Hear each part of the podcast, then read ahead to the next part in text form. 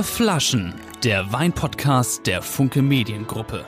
Der Podcast Vier Flaschen wird unterstützt von Silkes Weinkeller, dem exklusiven Partner in Sachen Wein.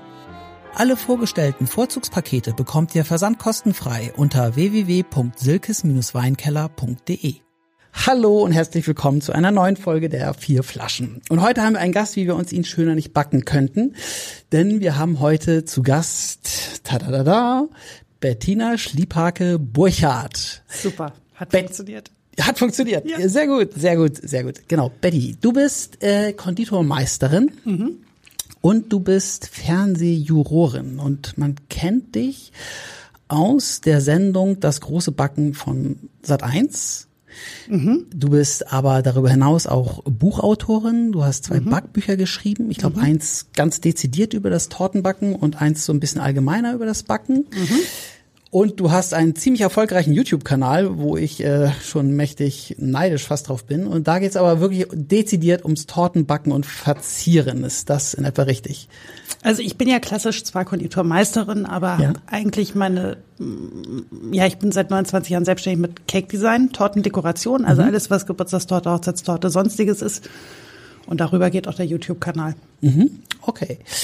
Und äh, ja, wenn, wenn wir uns jetzt fragen, äh, was das Ganze mit Wein zu tun hat, hilft es nur so ein bisschen wahrscheinlich, dass du auch Sommelier bist, weil du Schokoladensommelier bist. Ich richtig? bin auch noch Schokoladensommelier, genau. Okay, dann, dann verrat uns doch mal, äh, was hast du mit Wein zu tun und bist du beim Wein genauso süß unterwegs wie äh, sonst in deinem Berufsalltag? Ähm, was ich mit Wein zu tun habe, ist, glaube ich, äh, also ich habe ja auch so ein bisschen Ehrenamt. Ich bin ja auch Obermeisterin der Konditoren und theoretisch bin ich auch sowas wie die Obermeisterin äh, für einen guten Geschmack und zwar von der Chaîne Rottesseur, ist eine Bruderschaft äh, der Tischkultur und der Köche, wo Michi und ich uns ja auch herkennen und äh, logischerweise geht es bei Chaîne Rottesseur auch um Weine. Da gibt es auch den OMDG, den Ordre Mondial Degustation, also da geht es um Weine und äh, gutes Essen, gute Tischkultur, gute Weine sind etwas, was bei mir ganz wichtig im Leben ist. Und ich finde, das gehört auch zu den Torten dazu. Und ein gutes Dessert mit einem guten Wein ist phänomenal, der beste Abschluss, den man haben kann. Okay. Ja, wie sollen wir jetzt man, wie würde eigentlich? man das auf Deutsch übersetzen, dieses? Wie, wie übersetzt ihr das? Die Chaîne Rottesseur? Ja. Das ist eigentlich die Zunft der Spießbratgriller gewesen. Ähm, also wirklich die Innung. Kennst gar nicht? Ich finde das, Michael, das passt. Ich bin auch ja der Spießer erstmal ohne Brat und Grill. Und äh, Betty ist tatsächlich ja unsere Bailly, also unsere Präsidentin. Sie ist die Chefin und hält das auch am Laufen, weil es ist wahnsinnig arbeitsintensiv. Man muss da ständig hinterher und sind große Unterstützer der Gastronomie auch, muss ich an der Stelle sagen. Also deswegen, ich, hab, ich bewundere die, die Leidenschaft und diese Akribie, die sie macht. Die Mama hilft auch äh, äh, dazu, aber das ist ein ständiges und mit uns Gastronomen besonders schwer, das irgendwie hinzukriegen, weil da fehlt auch manchmal ein bisschen die Verlässlichkeit im ganzen Stress. Ähm, aber im Endeffekt kannst du dir vorstellen, so quasi eine Vereinigung, die sich dem, dem der Gastronomie, dem guten des Essen, dem Trinken eben widmet und das gibt es seit 1200 irgendwie. Also 12, ich glaube 1245 ist, ist die Zunft gegründet worden, damals tatsächlich nur für die professionellen Köche, die also Spießbratgriller waren, äh, in der französischen Revolution verboten worden und ist dann 1950 in Frankreich auch für die nicht professionellen neu gegründet worden. Und somit gibt's halt professionelle, sowohl Köche wie auch Restaurantfachleute, Hotelfachleute, äh, Sommeliers und die Genießer. Sommelier bin ich übrigens los äh, in der, also wenn, wenn ihr mich seht, dann haben dort mal so eine Schärpe und die hat unterschiedliche Farben und also ja, Sieht großartig aus. finde ich auch. Ja? Ja, ja, ja. Und da gehen wir in Restaurants und wenn wir da so auflaufen, dann ähm, das ist schon lustig. Das ist was Besonderes. Cool. Aber jetzt meintest du, bist ja die Chefin von Hamburg oder von Deutschland? Nee, von Hamburg. Das, Von Hamburg. das langt auch. Das reicht doch, ja. Ja, und da trifft man sich quasi in einer gewissen Regelmäßigkeit in unterschiedlichen Restaurants. Da gibt's im Fischereihafen-Restaurant ein Dinner und dann gibt's einen Neujahrsempfang in vier Jahreszeiten. Also es ist ein bunter Kalender und man trifft eben Gleichgesinnte und man, man, man schwört sich, man wird da geschlagen, äh, man, also man, man schwört, dass man der, der Gastronomie quasi unterstützend zur Seite steht auch. Ja, ich find's toll. Ähm, meine Kinder lieben das große Backen, muss ich ehrlich sagen. Das ist Pflichtprogramm zu Hause und mittlerweile schaue ich es dann halt auch mit, nicht nur wegen dir, aber ich finde es spannend, dass man auch ständig anders Torten auch bewerten kann. Ich finde es ein bisschen wie, wie beim Wein. Man denkt, so, ja, schmeckt alles gleich, oder sieht alles gleich aus. Aber und deswegen haben wir heute auch vier unterschiedliche nicht trockene Weine Betty sagt, sie liebt's. Ja, Axel liebt's auch. Also die, die das nicht so unbedingt ständig mögen, ihr müsst heute ganz stark sein. Äh, und ich würde gleich schon mal einschenken wollen, nämlich von unserem Freund Erik Manns äh, aus, äh, ähm, aus äh, Rheinhessen gibt es einen Riesling Feinherb vom Kalkstein, das ist der Boden äh, aus dem Jahrgang 2021 und das soll unser erster Auftaktwein sein. Wahnsinn, fällt mir, fällt mir eine gute, ge- gute Werbung ein für unseren Sponsor, weil da sind, glaube ich, gerade Mannswochen, hatte ich gesehen. Oder irgendwie kriegst du da ähm, Weine von Eric Manns irgendwie vergünstigt. Mannswochen, okay. Michael, ist es bei, äh, spielt der Jahrgang bei süßen Weinen eine andere Rolle als bei trockenen Weinen? Oh, das ist eine gute Frage. An, an der Stelle muss ich auch, das ist wirklich eine sehr gute Frage. An der Stelle muss ich sagen, ich habe jetzt, gestern hat mir ein Mitglied erzählt, er hört den Podcast von Anfang an, von der ersten Folge. Wir sind jetzt in Folge 84. Wir machen das jetzt na, knapp schon drei Jahre. Er hat dann gesagt, also, wenn man jetzt dazu schaltet, ist das eigentlich schon was für Pros. Das ist gar nicht mehr so für Leute, die einfach mal so zum Thema Wein so ein bisschen interessiert sind. Und das wollten wir eigentlich gar nicht. Ne? Wir wollten eigentlich kein Nerd-Podcast Ja, aber ich glaube, das bleibt irgendwie nicht aus, so, weil wenn, wenn du dir einen Podcast anhörst zum Thema Wein, dann bist du eigentlich schon Nerd, würde ich sagen, oder? Nein. Also ich Vielleicht mochte müssen die wir, Frage- Vielleicht müssen wir Glaub- schon. durchtauschen. Vielleicht, äh, mich, äh, Axel, weißt du, was es Michael Ja, mich, damit mich kannst du hier lassen, nicht? Also Nein, nein. ich Meinst bin, du, ich weißt bin du, was auch uns Michael damit durch die Entry Blume Level. sagen will? Dass die beiden, Ich die als. Laien gestartet sind, dass wir jetzt das Publikum überfordern. Ich Und brauch neue Ich glaube, Laien. dass Michael, Ja, äh, ja. Michael braucht neue Leute. Ich brauche neue Michael, Laien. sag's, sag's einfach. Ich brauche neue einfach. Laien. Ihr seid schon zu gut geworden. Ich brauche den nächsten. Wir brauchen Frischfleisch. Nein, äh, ich, ich glaube, es war eigentlich war es ein Kompliment. Das, das ist lieb. Also ich habe das auch so, so, so verstanden und ich überhöre das immer gerne, aber ähm, ich glaube irgendwie wirklich, wenn du, wenn du dir einen Wein-Podcast anhörst, dann, weißt du, dann bist du ja längst über Nein. äh, ich kaufe Wein im Supermarkt für 3,95 irgendwie hinaus, oder? Ich muss euch das vorlesen, was uns ein Oder was, jemand, was, was meinst du? Ja, warte, wir, äh, bitte gleich. Also ich muss das nur vorlesen, weil das jemand geschrieben hat und es hat mich nämlich extrem berührt. Also hi Michael, Axel und Lars, ich hätte mal eine Frage an euch. Nee, warte mal, das ist was Falsches. Also nein, das ist auch was Falsches. Äh, Könnte Axel Wie mal, viele Zuschriften kriegt ihr denn? ja, Ja, ja, ganz schön viele. viele. Ja, Ich mag ja. das schon. Tatsächlich. Oh nein. könnte Aber, Axel mal aber du kannst ja mal sagen, wie viele Zuschriften du so kriegst. Äh, Das werden ja doch ein paar mehr sein noch. Na gut, das läuft alles ja logischerweise über Social Media, über Instagram. Ähm, ach, das sind schon so so paar. Die, also gerade wenn die Sendung läuft, weil viele auch Anteil nehmen, logischerweise am Ja. Geschehen oder wer rausfliegt oder wer weiterkommt, wer gewinnt und ob das alles richtig war oder ob Christian Hims und ich eine Fehlentscheidung getroffen haben. Das äh, darf man sich dann alles anhören, ja.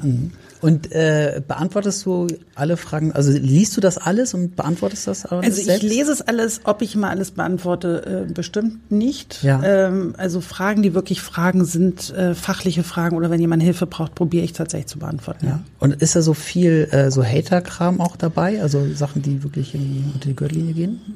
Also es kommt drauf an, es kommt immer so ein bisschen auf die Entscheidung an und ob wir dem Liebling vielleicht aus der Sendung rausgeschmissen haben. Und äh, es ist natürlich immer schwer nachzuvollziehen. Also Torten gehen ja nicht nur über die Optik, sondern auch übers Verkosten. Und etwas nachzuvollziehen, was ich nicht wirklich probieren kann. Äh, ob der Geschmack nur wirklich gut war oder nicht, ähm, ist, glaube ich, für den Zuschauer immer schwierig. Und dann geht es um die Optik und dann ist das manchmal sehr verheerend, was da so kommt. Aber die Leute mögen es, glaube ich, trotzdem.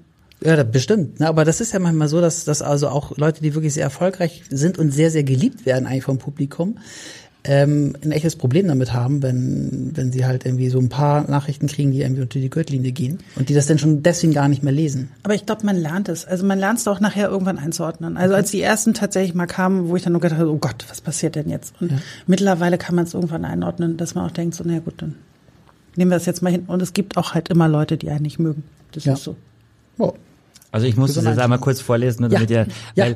Weil, das ist, glaube ich, beantwortet ein Stück weit die Frage. Ich sage auch nicht, wer es geschrieben hat. Liebes Team, ich wollte mich an dieser Stelle einmal ganz herzlich bei euch bedanken. Ihr seid es gewesen, auf die ich mit Beginn der Corona-Pandemie gestoßen bin und die meinen schon immer in mir schlummernden Weinenthusiasmus geweckt haben und mich vom Weintrinker zum Weinentdecker gemacht haben, der mittlerweile Weinproben im Freundeskreis ausrichtet und das zu großen Teilen bei euch erworbene Wissen weitergibt. Meine Frau hat ebenfalls die Neugier gepackt und so haben wir uns Stück für Stück auf Entdeckungsreise durch die Welt der Weine begeben. Einzig unser Geldbeutel leidet dadurch, aber das ist es wert. Ein besonders Dankeschön in diesem Zusammenhang an Michael Kutte. Okay, das ist jetzt ein Zufall, dass ich da Oh. dessen sympathische und eloquente Art der Wissensvermittlung, oh, ich sehr schätze. Dazu noch der passende Akzent. Habe als Kind zwölf Jahre in Österreich. Einfach nur genial, danke für alles. Ach ja, heute Abend trinken wir auf euch ein oder zwei Gläser Butterfly von Zilliken, den ich mir natürlich direkt nach dem Hören des Podcasts gekauft habe. Hammer. Und genau deswegen machen wir das, habe ich auch gesagt. Das Ja. machen wir dafür, damit genau wir Leute abholen, die sagen, ich, eigentlich interessiert mich, aber dachte ich das immer so, da musst du irgendwie, keine Ahnung was, musst du gar nicht, du kannst einfach auch Spaß haben und Freude. Und deswegen machen wir das jetzt und trinken von Erik Manns den Riesling Kalkstein Feinherb. Auf die Frage. Herr, Herr Güthay, noch Ja. eine, Ja, aber toll. Nein, ich muss antworten auf die Frage von dir. Genau. Ja, und zwar ist der Jahrgang beim Süßwein insofern entscheidend oder bei, bei nicht trockenen Weinen, weil dieses Säure-Zuckerspiel entscheidend ist, wie der Wein am Ende schmeckt und wie viel Zucker er hat. Das heißt, in Weinen, in Jahrgängen, die eher kühl sind und eher ein bisschen mehr Säure haben, kann ich ruhig mehr Zucker haben und trotzdem fühlt es sich nicht zu süß an. In sehr heißen Jahrgängen, wo die Trauben per se schon sehr viel Zucker in sich haben, und die Säure niedriger ist, ähm, brauche ich eben nicht so viel und die sind auch nicht so lange haltbar dann. Also, Also nochmal, das heißt also, besser ist es, wenn man einen süßen Wein macht, wenn er aus einem kühlen Jahrgang kommt. Genau, und, und ihn auch zu kaufen und um ihn länger zu lagern. Ja. Und wir haben jetzt äh, dreimal, äh, viermal 2021 heute, also immer der gleiche Jahrgang. Und war das ein kühler? Ja, das war ein ja, bisschen kühler als die anderen, ne? Ja. Und wir haben Spucknapf vergessen hier, also es wird heute So, eine ah, fröhliche warte, Folge. warte, warte, warte, ich, ich, ich, ich hole ein, ich hole Wird eine ein. fröhliche Folge. Aber Michael, also Ich hol ein. 21 war eher, haben wir gelernt, ein etwas kühlerer Ja, Jahrgang. ist etwas kühlerer Jahrgang, wie Dorothee uns auch gesagt hat, tatsächlich auch sehr gut geeignet für Süßweine dadurch. Ja. Und wir haben, ich meine, ich muss auch mal eine Lanze brechen. Wir werden natürlich auch viele Folgen mit trockenen Weinen machen, aber auch international gesehen werden solche Weine, wie wir sie jetzt gerade probieren, auch gern so zum Aperitif gereicht oder zu Austern, zu sehr salzigen Gerichten. Ich liebe es zum Käse, ja, also einen etwas gereiften Comté und einen Wein, der eine gewisse Süße hat, finde ich super, viel besser als mm, 98 Prozent der Rotweine dazu. Und Betty, ist denn süße Weine zu süßen Torten? Ähm, Oder ist es dann ein bisschen viel süß? Nee, gut, ich glaube, es kommt noch drauf an, aber so gerade Schokolade lädt ja ein. Also mit, mit der Säure, mit der Bitterheit, dass man tatsächlich auch äh, da die Süßweine zum Dessert nimmt oder wenn man eine schöne Mousse Schokolade hat, äh, da ist halt, habe ich dann wieder die Schokolade drin. Aber ich finde es auch ganz spannend, wenn man tatsächlich so fruchtige Komponenten hat und da einen guten Süßwein zu kombinieren kann. Ja, dann ist wichtig, wir haben auch viermal Riesling heute. Riesling ist insofern auch bei den nicht trockenen Weinen sehr gut geeignet, weil er natürlich die Säure sehr gut transportiert. Da gibt's eben Rebsorten. Ich habe jetzt einen Grauburgunder äh, Trockenbeerenauslese getrunken zum Beispiel, da ist eben war nicht mal ganz so viel Säure da. Ne? Das ist einfach die Traube per se, die das macht. Das heißt, deutsche Rieslinge in, in Prädikatstufen sind Weine, die, wo sehr viele uns alle überleben werden. Ne? Das ist eigentlich für, gibt ja auch viele, die sagen, ich kaufe mal Wein aus dem Jahrgang meines Kindes oder so. Das ist man eigentlich ganz gut be, bedient, auch oft besser als mit so manchen Bordeaux. Weinen, die vielleicht früher Das heißt, werden. dieser Wein jetzt von Erik Manz, den kann man auch noch in 100 Jahren trinken? Ja, das glaube ich jetzt nicht. Das ist ein feinherber Riesling, der kostet 12 Euro. Ja, also das ist jetzt kein Wein für die Ewigkeit. Äh, aber das ist ein Wein, der in fünf, sechs Jahren nicht mehr so süß schmeckt, wie er das heute tut. Äh, und man sieht auch an der Flasche, wenn man es einschenkt, dass durchaus diese, die Kohlensäure, die beim Abfüllen, ist auch ein Wein im Schraubverschluss, äh, dass die da noch sehr präsent ist und die dem Wein auch nochmal eine extra Frische verleiht. Das, zeig doch Ah, das heißt, in die verlieren ihre, So, ihre Süße die mit der. Zeit. Michael? Ja, die Süße ist da, aber durch die Säure wird es ausge, äh, ausgewogener und durch die Lagerung und dann, wenn du einen eine 30 Jahre alte ähm, äh, Auslese oder ein Kabinett trinkst, dann schmeckt das eigentlich, wenn der die gute Säure drin hat, eigentlich trocken nach der nach, nach der Reife, ja. Und das ist cool, weil er trocken schmeckt und trotzdem sehr wenig Alkohol hat. Also das ist jetzt schon mit das das stärkste an Alkohol und äh, der hat zwölf, ne? Also das ist schon ein leichter Wein. Was riecht ihr, Lars?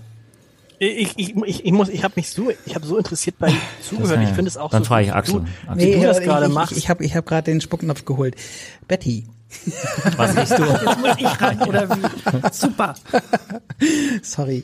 Aber du Ja, kannst, aber das du ist, kannst Betty, ist auf jetzt, Michi schieben. Betty, Ja, ist es jetzt so, wenn man so, so wie du sich mit Geschmack beschäftigt, dann ist es eigentlich egal, was man schmeckt und was man riecht?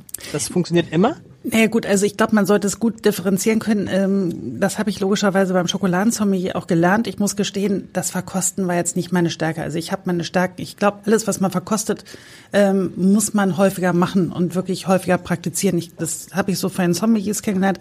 Ich muss gestehen, äh, Hagen Hoppenstedt hattet ihr ja auch schon hier. Das ist so mein Einstieg beim Wein gewesen, weil er der, bei meinem ersten Abend der Stände Regisseur äh, neben mir saß und ich fragte dann so ganz charmant, und was machen Sie beruflich? Und er so Sommelier. Und ich habe gedacht, okay, das wird ein ganz fürchterlicher Abend, du hast keine Ahnung von Wein. Und er meinte nur, solange dir Wein schmeckt, trink ihn und mach dir keine weiteren Gedanken. Und das behalte ich jetzt eigentlich seit 20 Jahren immer bei und ich fahre damit eigentlich ganz gut. Extrem sympathisch, muss ich sagen. Wirklich, finde ich, finde ich. Und so haben wir uns alle rausgeredet. Bis Michi Michael kam. muss sagen. Aber viel, ich habe so ein bisschen. Ich finde ihn erstens, ich finde ihn gar nicht so süß. Interessanterweise. Ich habe so einen ganz leichten Hang, ha- ha- ganz Hauch von Pfirsich, aber nicht aufdringlich Pfirsich. Ja, zurückhaltend in der Nase würde ich auch sagen. Am Gaumen ist eher dieses Zitrische, also eher so Zitrone, das ich am Gaumen habe, äh, das im Mund bleibt. Ich freue mich, weil bei, bei, bei dem Podcast äh, mit, mit Dorothee Zilliken habe ich ja original gar nichts gerochen. Also ich war so erkältet, nicht Covid. Also und dann kannst du gar nicht über Wein sprechen. Ne? Also du kannst, wenn du nichts Schmeckt halt nach schmeckt, schmeckt nach nichts, ja. Ich finde, er riecht aber auch sehr frisch. Also man kommt, finde ich, von der Nase her nicht auf die Idee, dass er eher süßer ist. Genau, das ist ja auch viele, weil das turnt ja viele schon ab, wenn die riechen und sagen so, oh, das ist süß. Und das würde ich jetzt auch sagen. Auf der Nase würde ich jetzt auch schwer sagen können, ob der trocken oder süß Ja. ist. Ja. Und du hast hinten auch so ein bisschen Salz raus, ne? Was immer schön ist, weil es ja immer so ein bisschen kickt. Also wenn, wie, das ist ja auch so beim Backen ist ja auch so, dass du eigentlich immer Salz auch nimmst, oder? Oder macht man das nicht so? Naja, an alles Süße muss eine Prise Salz. Genau. Und es macht ja beim Kochen auch manchmal Sinn, einfach eine Prise Zucker mit reinzugeben, Genau, ja. um den Geschmack rauszuholen. Wobei viele das übertreiben, finde ich, beim Kochen. Also kochen schon viele mit relativ viel Zucker schon, weil das den Geschmack der Menschen trifft, finde ich so. Viele Soßen und so, die, oder Rotkohl oder so, ist einfach echt zu viel Zucker schon, um das mir zu. Also habe hab ich schon ein paar Mal erlebt, irgendwo, wo ich gegessen habe, wo ich gedacht habe, so. Warum muss dann alles Süße eine Prise Salz, Betty? Naja, weil es den Geschmack noch mehr rausholt. Also es ist tatsächlich, dass man ja manchmal das Gefühl hat, so, es fehlt noch irgendwas und äh, klar, also bei Brot und bei Gebäcken äh, braucht man Salz auch alles, was mit Hefe zu tun hat. Das äh, braucht man den Salz, um halt die Hefe auch unter Kontrolle zu halten. Also es ist dann auch mal so ein Spielchen. Ich bin jetzt kein Bäcker, aber ähm, das kriegt man immer davon noch mit. Und man merkt es manchen Torten und Keksen oder sowas halt auch an, wenn man so das Gefühl hat, die sind zu flach vom Geschmack. Dann macht es Sinn, tatsächlich einfach noch mal eine Prise Salz mit reinzugeben. Und äh, Säure? Also ist das auch so eine Kombination, eine süße Säure? Also es ist ja im Wein immer, ne? Also heißt es ja irgendwie süße Säure ist so, so die Balance und gar nicht so sehr die Süße und das Salz.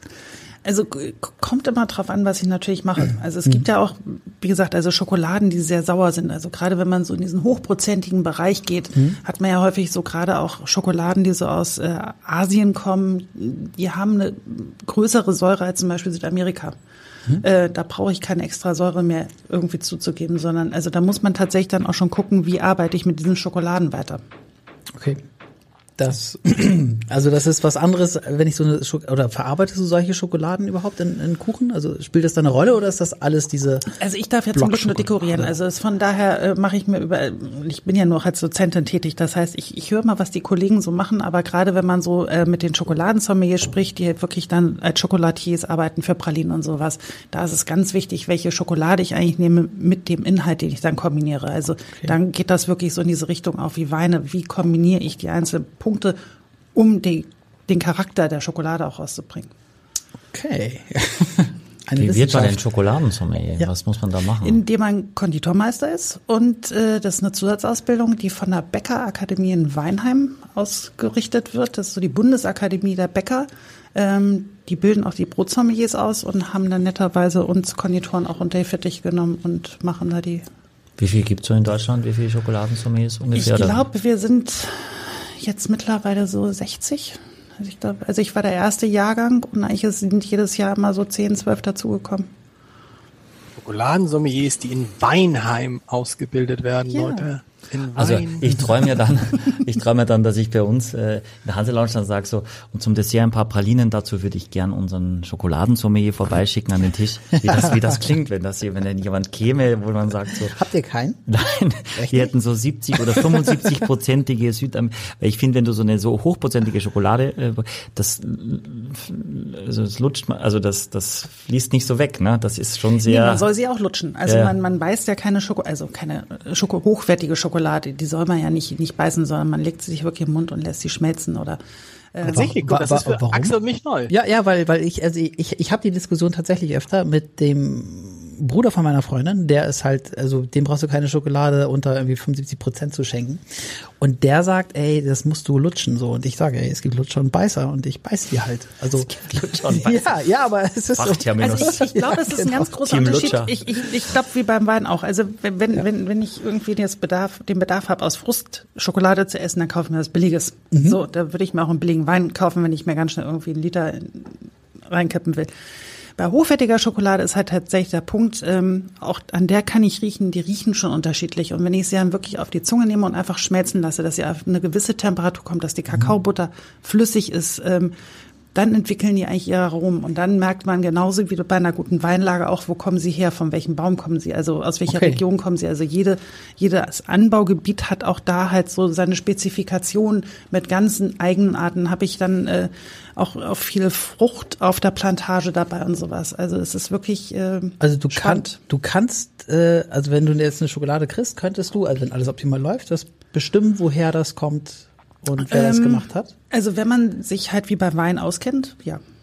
Also zumindest, dass man es auch so grob einrichten, einordnen kann, so nach dem Motto, ist das jetzt eine asiatische Kuvertüre, ist das mehr eine afrikanische, ist das mehr eine südamerikanische? Okay. Äh, Kannst du ein Stück Schokolade einfach so essen? Oder ist sofort im Hirn, äh, was passiert? Ja, das ich ist kann das, Schokolade auch so essen. Ja. Das ist überhaupt kein Problem. Was ist denn so die so, so, eine, so eine normale Schokolade, so für den Alltag? Was gibt's da eine Empfehlung?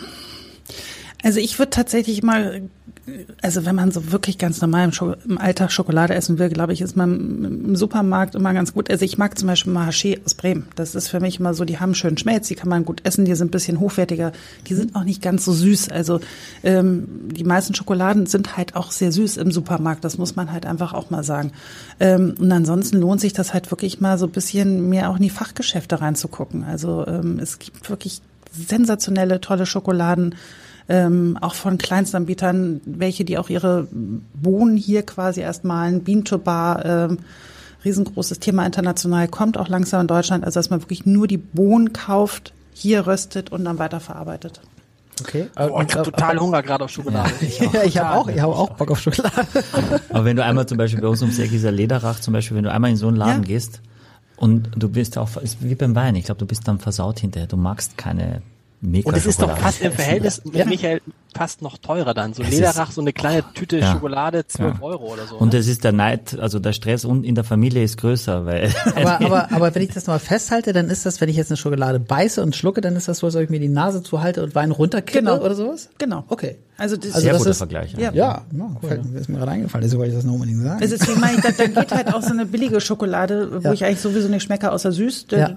Das geht halt schnell und das befriedigt so eine- dann halt vom Zuckergehalt, Okay. aber ansonsten. Äh, Dann Ich muss weiß- ich das überdenken mit meinem Lutscher-Dasein. Ich war also öfter bei Ikea, weil wir unsere Wohnung auch gerade einrichten, so Marabu oder so, ist das schon was Gescheites oder sagst du eher nicht so? Also ich lieb, ich mag sie total gerne, Hm. aber sie ist halt extrem süß. Also sie ist halt nicht in dem Sinne eine hochwertige Schokolade Ja, oder okay. Kuvertüre. Also das ist aber wie beim Wein. Nee, obwohl beim Wein ist es ja so, die süßesten Weine, Michael, sind eigentlich die hochwertigsten. Ja, weil am wenigsten, weil am wenigsten Ertrag ist, ne? Weil in, in so einer Ja. gefrorenen Traube, die du drückst du zusammen und da kommen dann drei Tropfen raus und dann kommt da natürlich ganz, ganz wenig nur raus. Genau, und bei der Schokolade ist halt viel Zucker zugesetzt worden, deswegen Hm. ist sie halt günstig. Und es ist halt wenig Kakaomasse drin. Ach so. Das Schlimme ist eigentlich, Michael, dass du tatsächlich, du hast diese tolle neue Wohnung mit Seeblick und richtest sie bei Ikea ein.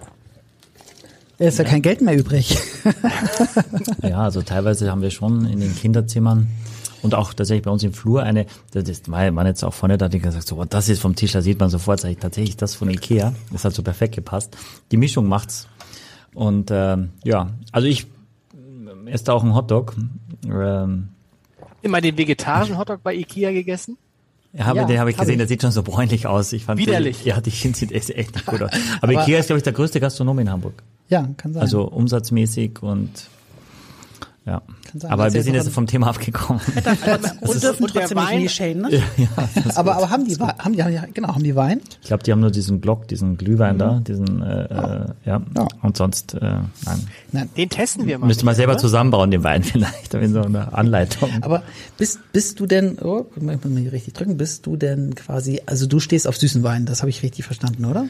Also ich, ich, ich mag ihn total. Ich finde halt, äh, das Besondere ist halt bei süßen Weinen, ähm, ich habe ja so ein bisschen drüber nachgedacht, als Michi meinte, so hättest du Lust zu kommen und es geht um Süßwein. Ich glaube, das Besondere für mich ist bei Süßwein, Süßwein nimmt, trinkt man ja nicht einfach mal eben so. Also denn da nehme ich mir keine Flasche und trinke die mal eben abends vom Fernseher äh, so, Okay. ohne irgendeinen Anlass. Ich finde irgendwie Süßwein ist für mich immer so kombiniert eigentlich mit einem schönen Essen.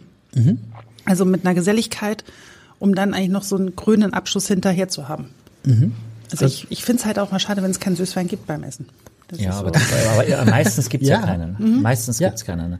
Also ich hat ja, wir hatten ja Freunde da am Freitag und dann hat meine Frau noch ein Dessert gemacht, einen, einen Pflaumen Mohn Crumble und ich habe dann war auch nicht mehr ganz nüchtern, habe eine 2,7er Trockenbeerenauslese vom das Beste vom Weingut Mallert äh, aus Krems aufgemacht, eine halbe Flasche und die war so gut, dass es eigentlich wir hätten gar kein Dessert gebraucht. Also es war eigentlich dann stör also der Wein war so gut, dass das Dessert eigentlich den Wein nicht kaputt gemacht hat, will ich meiner Frau nicht sagen, aber dass es eigentlich gar nicht gebraucht hat. Na, weil die Pflaume war hat auch sehr viel Säure gehabt, die war relativ mm, hart noch, also die war nicht so vollreif und der Wein war so intensiv und so kraftvoll, dass du eigentlich nichts mehr geschmeckt hast und das ist bei der Kombination auch zu beachten. ne? Also wenn der Wein zu fett ist, dass das Essen komplett untergeht, geht's auch nach hinten los. Aber du kannst dann, also am besten wäre nur eine Kugel Vanilleeis gewesen zu diesem Wein und fertig. Ne? Dann brauchst du nichts. Und äh, wenn der was Nussiges hat, ist mein Tipp auch noch so ein bisschen Kürbiskernöl oder so drüber über das Vanilleeis und dann hast du diese Nussigkeit auch und das ist perfekt dann. Das passt. Kürbiskernöl übers Vanilleeis? ja. großartig. Ja, großartig. Für- Wieso wisst ihr das alle?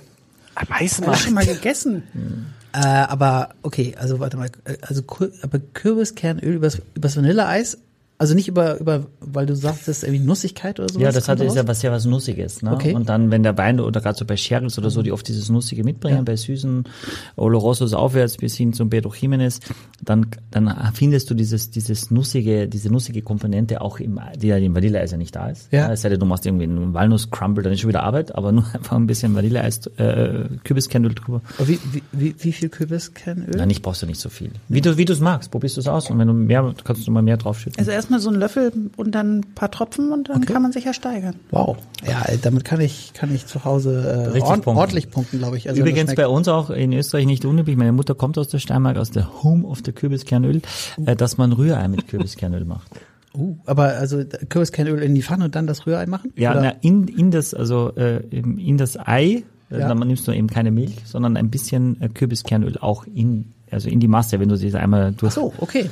Ja. Man kann zum Beispiel auch gut ein Biskuit mit reingeben ja. zum Backen oder einen Kuchen. Okay. Hat einen ganz eigenen Könnt Geschmack. ihr aufhören? Könnt ihr bitte aufhören? Ich habe auch ich habe auch voll Hunger jetzt irgendwie. Das aber jetzt mal abschließend zu diesem Wein muss man sagen, Michael Betty ist jetzt kein Wein, in den ich, an den ich mich in, das noch in 45 Minuten erinnere, oder?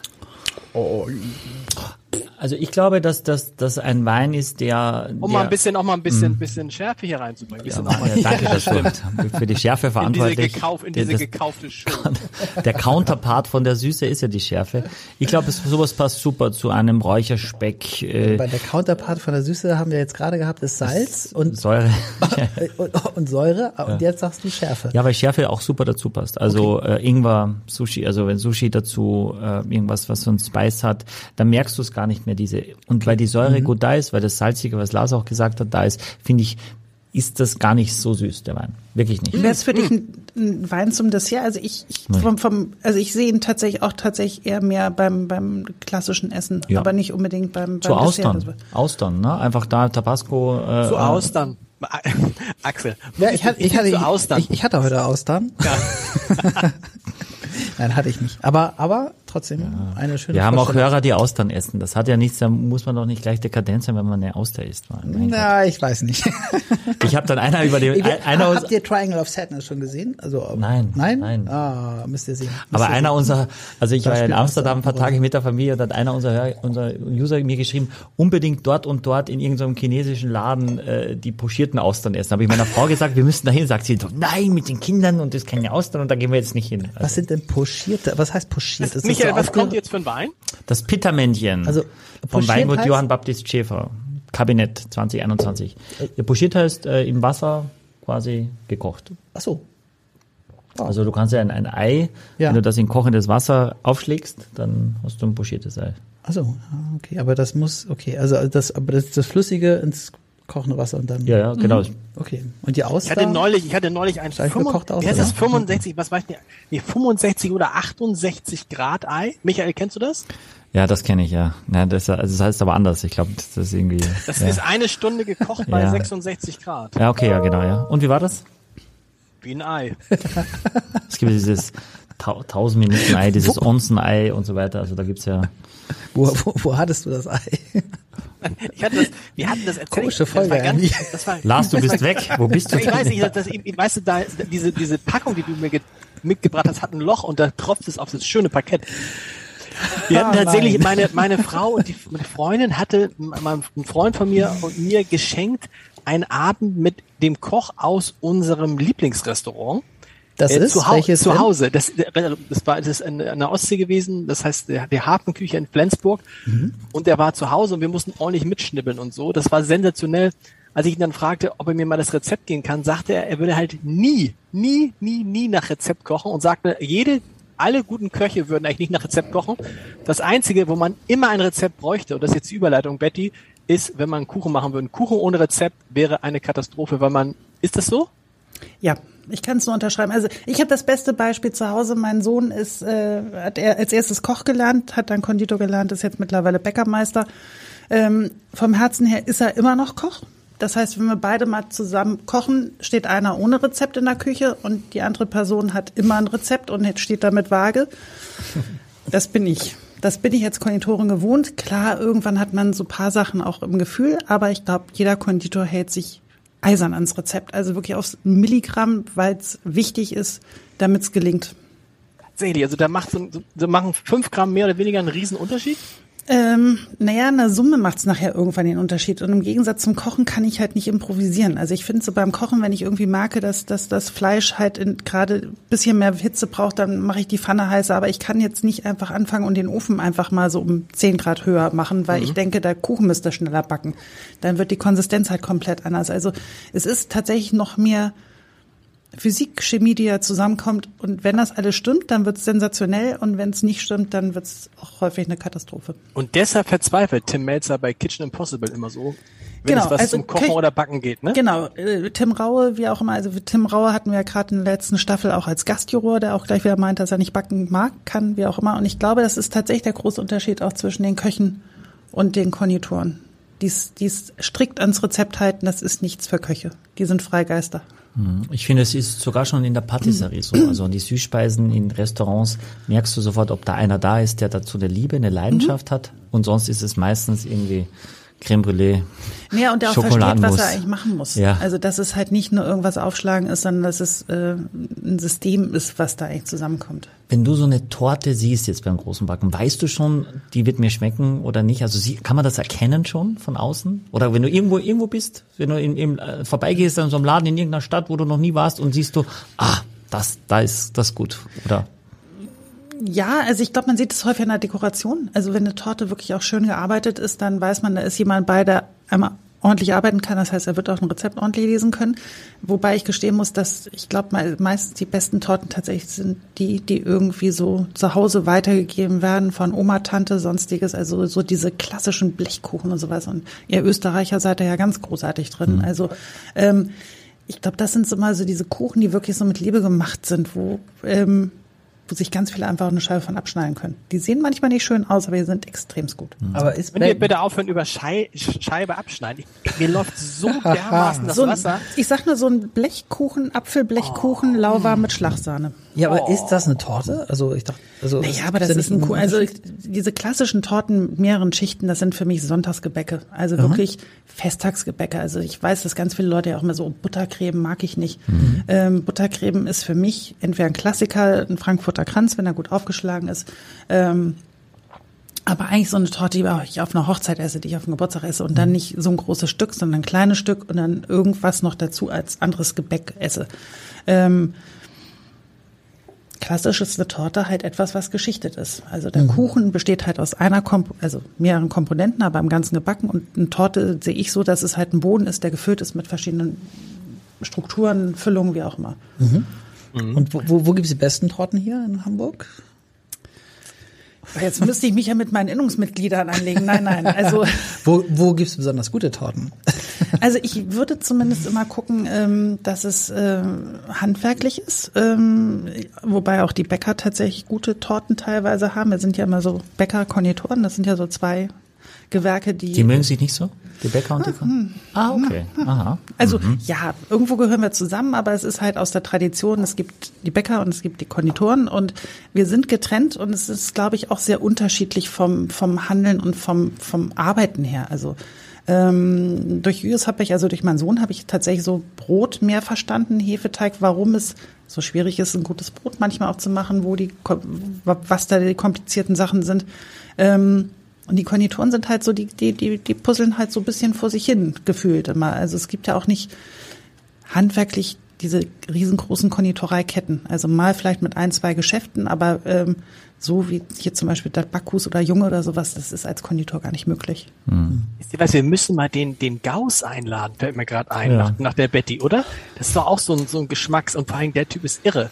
Ja, Kurze will- Frage, ähm, ist es noch der Wein-Podcast hier, Michael? Ja, ich habe das Gefühl, Ist äh, es noch der Betty, du Wein- bringst Und so die eine Atmosphäre, so eine entspannte. Frage. Ja. Mhm. Was Schön. mich seit, seit, seit ein paar Wochen umtreibt und auch bei diesem Wein, ist, dass ich öfter, wenn ich Weine aufmache, das Gefühl habe, sie sind so ein bisschen faulig, sie sind so ein bisschen, wirken erstmal nicht frisch und nach zwei, drei Minuten hat sie das dann gelegen. Aber eben bei dem Wein hatte ich am Anfang, dachte ich so, boah, hat es mir richtig ein bisschen geschüttelt, wie der Österreicher sagt. Hm, Ja, äh, also so ein bisschen was Abfälliges, äh, wa- was Mostiges, dass du Ja, das in so ist es. Woher kommt es? Ja, das ist natürlich immer noch relativ jung und auch unruhig, ein bisschen der Schwefel. Und das kann schon sein, da- das ist vor allem aber ein Phänomen in der Jugend. Ich bin gespannt, weil ich habe jetzt tatsächlich, der erste war ein Feinab und jetzt gibt's dann drei Kabinette, also dreimal die gleiche Prädikatstufe und davon auch zwei von der Nahe. Und dieses, die Lage Pittermännchen an der Nahe ist eigentlich sehr, sehr bekannt, auch für trockene Weine, aber auch für süße. Äh, Johann Baptist Schäfer Mitglied des VDPs, eine große Lage ist das. Ähm, und daraus einen Süßwein zu machen mit 8,5 Alkohol, also wirklich was Leichtes, ein Kabinett, ah, war mein erster Gedanke auch, aber das verfliegt eigentlich mit ein bisschen Luft, dieses eher dumpfe, Genau, das- nicht, äh, nicht aber ganz das- so appealing von der Nase. Bin ich aber, Aber bei dir. mal, äh, äh, hilft es dann manchmal auch, wenn man sagt, man macht es auf, äh, äh, macht es wieder zu, stellt es in den Kühlschrank und am nächsten Tag ist es dann ganz weg? Nee, das ist auch zu wenig, weil, weil es keine, gar gar keine Oberfläche gibt an der Flasche. Also einen kleinen Schluck sollte man schon ausschenken, damit ein bisschen mehr Luft ist, äh, um zu atmen. Das ist der, der Vorteil auch bei diesem Wein, also auch bei diesem Wein ist, dass der wahrscheinlich im Kühlschrank nach zwei Wochen immer noch gut trinkbar ist. ne? Das ist beim trockenen Wein meistens sehr früher schon vorbei, aber mit den Süßweinen, gerade wenn die, so wie der jetzt ist, das ist überhaupt kein Problem, den sogar vielleicht noch länger Ich im finde, der Kühlschrank schmeckt wie ein Sekt. Zwei Wochen trinkbar? Ja, vielleicht ja sogar noch länger. Ja, du hast auch schon trockene Weine so lange. Ja, habe ich, habe ich. Aber, aber ich muss sagen, so allmählich komme ich dahinter, weil das hatte ich neulich, das, da stand Steinwein ziemlich lange drin und ich dachte, oh, das geht noch. Ging aber nicht mehr. Also und das ist eine neue Erfahrung für mich. Also wenn die, wenn die Flasche ganz voll ist, kann es, es kommt wenig Luft dazu, ne? Ja. dann kann es schon auch länger drinstehen. Aber Okay. sobald du mehr ausgeschenkt hast, je mehr Oberfläche ist, umso schneller oxidiert es dann auch. Aber was ist denn nach diesem hab, Er- hab, habt ihr das auch, dass der wie ein Sekt, mir schmeckt der wie ein Sekt? Wie ein Sekt ohne, äh, ohne Sprudel. Also ich finde es total spannend, weil er komplett anders schmeckt, als wie er riecht. Also ich finde, Ja. wenn man ihn riecht, erwartet man was anderes als das, was da vom Geschmack ist. Irgendwer spielt Klavier hier, oder? Irgendjemand spielt Klavier, aber bin ich das? Cool. Lars, das hatten wir schon, ne? das hatten wir schon, dass du Das ist musiziert das ist hast. ja das ist eine der ersten Folgen. Ja, ja. Ja, das kann, also das, das war Da, danach sind die Hörerzahl nach oben geschnallt, als wir das weggemacht haben. Das war wahrscheinlich ich. Mein Handy macht ganz komische Sachen. Ähm, nicht. wie schmeckt er denn dann, wenn du sagst, er schmeckt ganz anders, als er, als er gerochen hat? Also ähm, Ich finde, er ist viel fruchtiger. Also es, es ist sehr, Also ich finde, er zieht's hier so richtig zusammen, ne? Also finde ich, die, die Säure ist extrem stark und dadurch ist der Zucker, der auch drin ist, auch gar nicht so präsent. Also das ist ein süßer Wein, aber ich finde, der wirkt gar nicht so süß, wenn du es runterbrichst, ne? Am Anfang auf der Zunge, ja, da hast du die Süße, aber sonst, wenn du ihn runtergeschluckt hast, und ein bisschen wartest und überlegst, war der jetzt so süß? Finde ich, ist er nicht so süß. er ist dann immer noch sehr fruchtig, finde ich. Also er ist wirklich so, dass man Aber Findest du das? Ich, ich finde, sowohl bei dem ersten als auch bei dem zweiten fällt es einem schwer, jetzt wirklich präzise was da rauszuschmecken. Oder, Axel? Ich, ich weiß nicht, die, also Zitrone beim ersten und hier ist es auch zitrisch, aber irgendwie vielleicht, ich weiß nicht, ist das Limette mehr oder irgendwie grüner Es ist herber. So? Ja, es ist ein bisschen, es ist herber, ne? Also es spannt mehr. Du merkst, es hat mehr Gerbstoff, ja. Und deswegen ist es eher die Limette oder die Limettenschale. Ähm, und ich finde, es ist auch, es ist deutlich salziger nochmal. Also das Salz habe ich ist auch ein bisschen rauchig hinten am Gaumen, finde ich. Ja, also so ein bisschen wie so speckig oder so.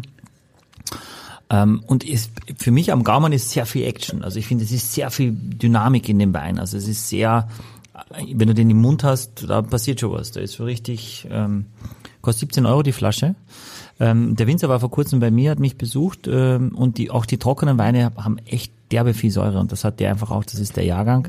Und dann mit dem, mit, in dem Kabinetts, Kabinettsprädikat ist das ein Wein, den ich auf jeden Fall in fünf, sechs Jahren gerne nochmal trinken würde und noch viel lieber ständig in zehn Jahren. Also man müsste sich jetzt ein bisschen was hinlegen und es wirklich konsequent nicht anfassen. Aber wenn du jetzt sagst, der hat derbe viel Säure, wird das viele Hörer und Hörer abschrecken. Ne? Die sagen, oh nee, Säure will ich gar nicht. Ja, ja, Säure will ich gar nicht, weil sie natürlich irgendwas macht, aber dass dann Leute sagen, ich habe irgendwie Sodbrennen oder so.